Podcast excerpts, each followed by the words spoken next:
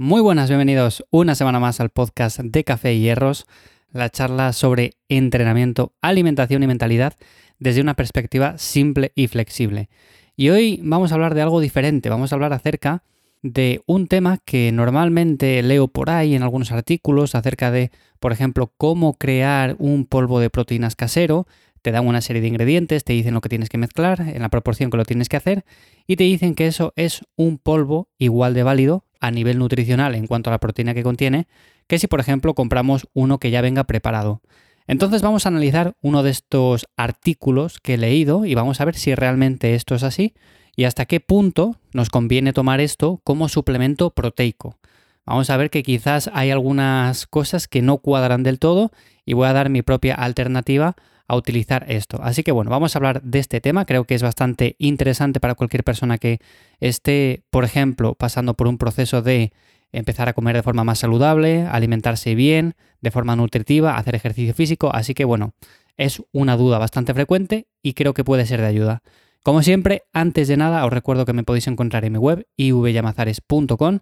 Ahí os he hecho una mano con el entrenamiento para ganar músculo y fuerza y si queréis recibir cada 15 días un mail con contenido adicional, os podéis apuntar en lifters.es. Así que lo dicho, vamos con este tema que me parece bastante interesante para cualquier persona que quiera mejorar su alimentación y que diga, pues mira, yo el tema de la proteína sé que tengo que consumir X proteína al día y no quiero consumir la típica proteína en polvo que me venden. Entonces, bueno, nos ponemos en Google, vamos a buscar y encontramos muchos artículos que nos dicen, prepara tu polvo de proteínas casero con estos ingredientes que tienes en casa. Hay muchos artículos, como digo, de estos, y normalmente todos dicen más o menos los mismos ingredientes. Así que vamos a analizarlos, vamos a ver el valor nutricional de esos ingredientes, de esos alimentos, y vamos a ver hasta qué punto ese polvo de proteínas final, esa mezcla que queda del resultado de batir todo esto, es proteica y hasta qué punto es interesante a nivel nutritivo. Así que bueno, el primer ingrediente que normalmente nos dicen es avena. Nos dicen, vamos a mezclar una taza de avena. Bueno, si nos vamos a la avena, por 100 gramos vemos que tiene más o menos unos 7 gramos de grasa, unos 66 gramos de carbohidrato y unos 15-16 gramos de proteína.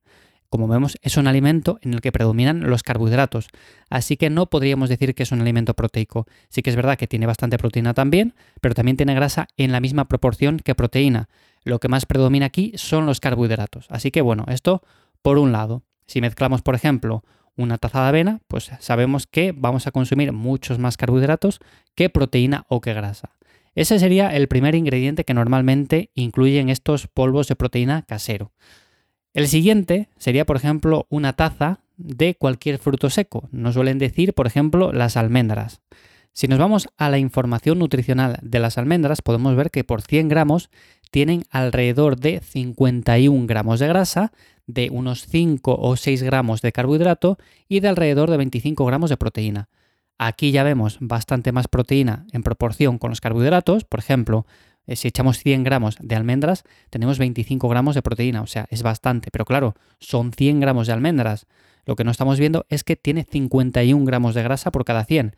Por lo tanto, si antes teníamos un alimento con bastantes carbohidratos, aquí lo que tenemos es un alimento con bastante grasa. Tanto uno como otro tienen proteínas, pero no es lo que predomina. Nos vamos al siguiente alimento o al siguiente ingrediente que suelen incluir estos polvos de proteína casero. Normalmente nos dicen que tenemos que incluir una taza o alrededor de una taza de semillas de chía. Bueno, pues vamos a ver qué tienen las semillas de chía por cada 100 gramos. Si vemos la grasa, está en torno a unos 30 gramos por 100, o sea, algo menos que las almendras, pero aún así es una cantidad bastante considerable.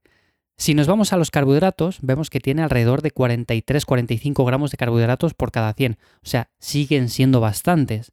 ¿Y la proteína en qué lugar queda? ¿Cuánta proteína tiene? Bueno, pues en este caso tiene alrededor de 15 o 16 gramos de proteína por 100.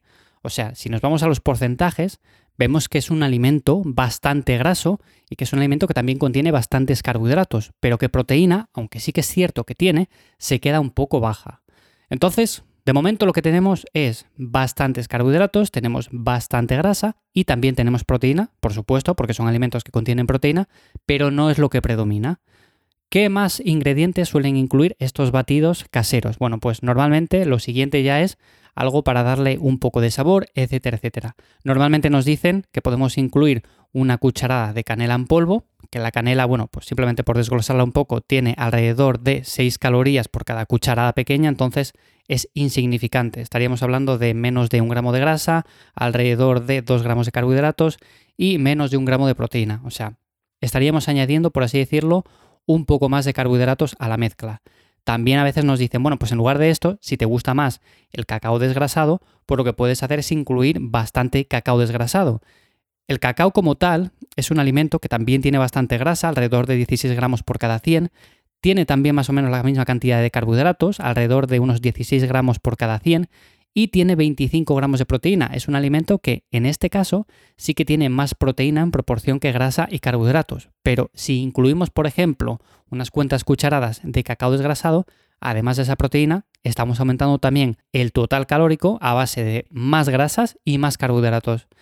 Así que bueno, estos serían más o menos los ingredientes que nos solemos encontrar cuando nos dicen que podemos preparar un polvo de proteínas casero.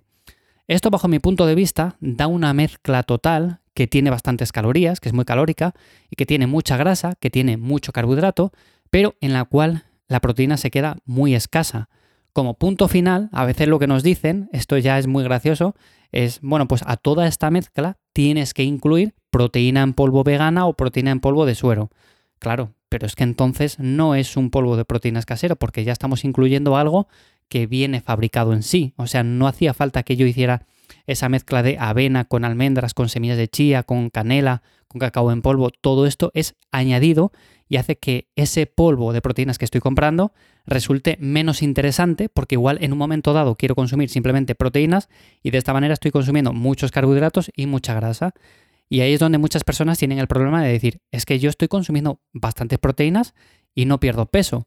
Si nos ponemos, por ejemplo, a valorar cómo es ese polvo de proteínas, porque claro, si cogemos esto y lo hacemos en nuestras casas, pero no sabemos la información nutricional de cada alimento por separado, lo más probable es que pensemos que estamos consumiendo proteínas. Pero no, no es así. Lo que estamos consumiendo, como digo, es una mezcla de bastantes carbohidratos, de bastante grasa y por supuesto de proteínas, pero en una proporción menor. Y por supuesto, si añadimos luego polvo de proteínas vegano o polvo de proteínas en suero, pues ahí sí que va a subir bastante la cantidad de proteínas, pero el paso que hemos hecho previamente de mezclar todo eso es simplemente para añadir más calorías de manera innecesaria y lo cual va a hacer que muchas personas subestimen el total calórico que están ingiriendo. Así que bajo mi punto de vista, esto no sirve. Podemos llevar una alimentación saludable incluyendo todos estos tipos de alimentos porque son buenos, yo los recomiendo, pero si lo que queremos en un momento dado es consumir proteína, al final tenemos que tirar o bien de alimentos como pueden ser unos huevos, como puede ser carne, como puede ser pescado, como pueden ser incluso legumbres, que las legumbres son un alimento que aunque contiene carbohidratos, también contiene una buena proporción de proteínas. Entonces, bueno, tenemos diferentes alimentos que contienen bastante proteína y si lo que queremos es hacer un batido 100% proteico, pues tenemos que optar directamente por aquellos que vengan ya preparados o bien con proteína de suero o bien con cualquier proteína vegana. Y a partir de ahí, por supuesto, si queremos darle un poco más de sabor, en lugar de meter más avena, almendras, semillas de chía o por el estilo, mi recomendación es que se mezcle con, por ejemplo, frutos rojos, que le dan un buen sabor, está muy bueno, y el aporte calórico que pueden dar es también mínimo. Así que normalmente lo que recomiendo hacer es optar por una proteína que no venga cargada de edulcorantes y luego ya cada uno en su casa que le añada lo que más le guste, pero normalmente suelo optar por este tipo de cosas porque además de que son poco calóricas, le dan un sabor muy bueno. Así que bueno, hasta aquí el episodio de esta semana de Café Hierros. Quería comentar un poco este tema porque me parece bastante interesante para cualquier persona que quiera mejorar su alimentación y se encuentre con este tipo de artículos, de crear su propio batido de proteínas. Se puede hacer en cierta medida, pero creo que lo más sencillo es o bien optar por una alimentación en la cual incluyamos diferentes fuentes de alimentos o si no directamente por una proteína pero que venga ya en polvo. Y nada más, espero que os haya gustado, que os resulte de ayuda para llevar una mejor nutrición. Y nada más, hasta aquí el episodio de esta semana. Nos escuchamos ya de nuevo en 7 días. Os recuerdo de nuevo que me encontráis en mi web ivyamazares.com y la newsletter en lifters.es. ¡Chao!